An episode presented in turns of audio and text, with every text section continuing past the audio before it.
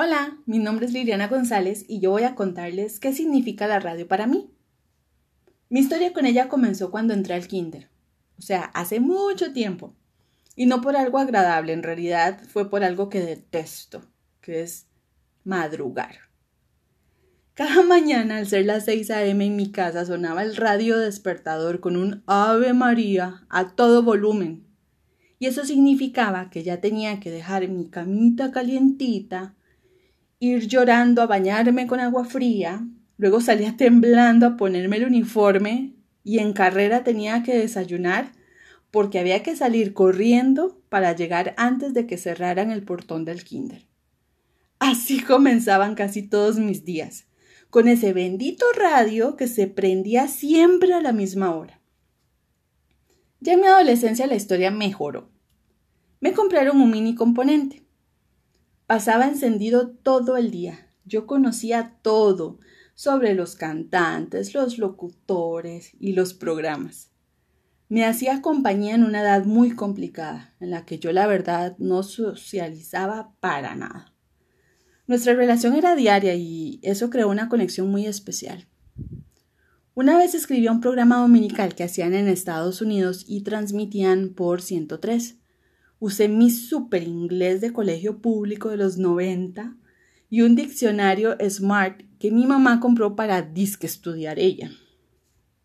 En la carta yo les contaba a los del programa que mi cantante favorito era Michael Jackson, entre otras cosas. La envié por correo tradicional, compré timbres y todo. Lo que yo pretendía era comprobar si alguien en ese país entendería lo que yo escribía, aparte de mi profe de inglés. Esa era mi forma de rebelión. Gracias a Dios. Semanas después, oigo mi nombre en el show. Mi nombre. Saludan a los oyentes de 103 y presentan una canción del rey del pop gracias a mi carta.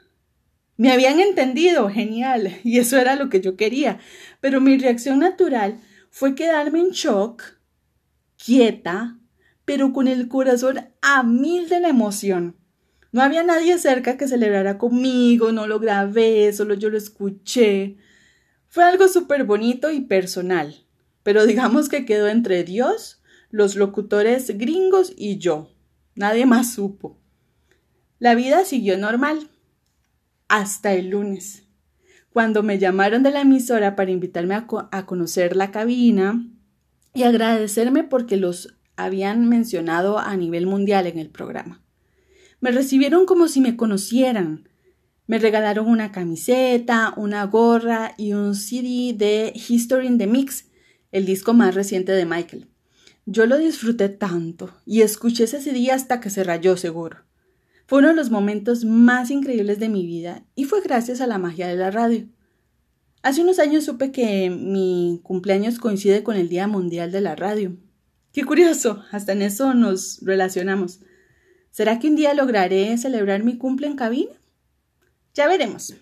Mientras tanto, quiero aprender a transmitir emociones con mi voz, porque si logro crear, aunque sea una pequeña reacción en alguien que me escuche, habré retribuido o pagado un poquito de lo mucho que este medio me ha dado. Y eso es justamente lo que le da vida a la radio. Para mí, ella significa conexión, familiaridad, entretenimiento y compañía.